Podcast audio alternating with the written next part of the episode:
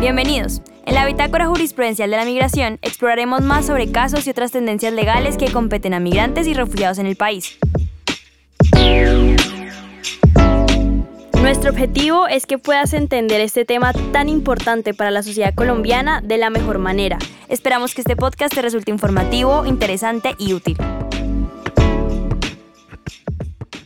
Mientras les contábamos el caso de MKM versus Australia y lo que dijo el comité contra la tortura al respecto, salieron nombres o datos puede que desconocidos para ti. En este episodio queremos explicarte un poco sobre ello, principalmente acerca de la Convención contra la Tortura y otros tratos o penas crueles, inhumanos o degradantes. La Convención es una herramienta internacional con una serie de obligaciones y compromisos que de manera voluntaria los países firmantes deben cumplir y haciéndose exigibles por particulares u otros estados. El Alto Comisionado de las Naciones Unidas para refugiados resalta la estrecha relación de la Convención con la movilidad humana, en especial con la figura del refugio o asilo y el principio de no devolución. Este último se mencionó a lo largo del caso MKM versus Australia, y que en palabras breves es la prohibición de devolver a un solicitante de asilo o refugiado a las fronteras de territorios donde su vida o libertad puedan verse amenazadas. Sea por riesgo de persecución, intercepción, rechazo en la frontera o devolución indirecta.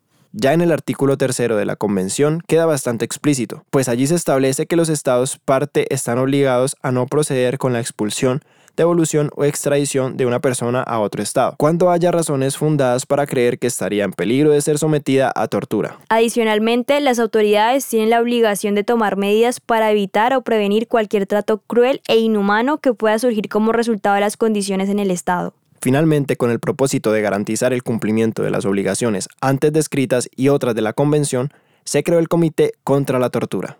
Órgano internacional encargado de recibir y examinar las comunicaciones enviadas por personas sometidas a su jurisdicción o en su nombre que aleguen ser víctimas de una violación por un Estado parte de la Convención. Por último, queremos contarles brevemente los requisitos para presentar la queja ante el comité.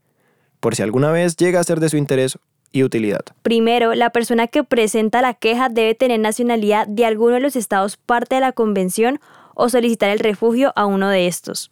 Segundo, que exista una vulneración o abuso incompatible con la convención. Tercero, que ya se hayan agotado todos los medios y etapas procesales dentro del estado donde ocurren los hechos.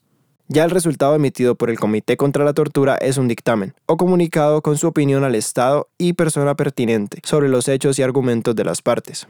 Esos fueron los puntos más importantes a recordar sobre la Convención contra la Tortura y otros tratos o penas crueles, inhumanos o degradantes, y el Comité contra la Tortura de las Naciones Unidas. Ojalá esta última parte del principio de no devolución, garantía de derechos humanos y limitación del Estado colombiano en decisiones migratorias les haya despejado sus dudas. Y quién sabe, tal vez algún día utilicen una que otra cosa aprendida en este episodio. Y esto ha sido todo por hoy. Esperamos que hayas disfrutado este episodio tanto como nosotros al crearlo. Nos vemos en el próximo episodio. Hasta pronto.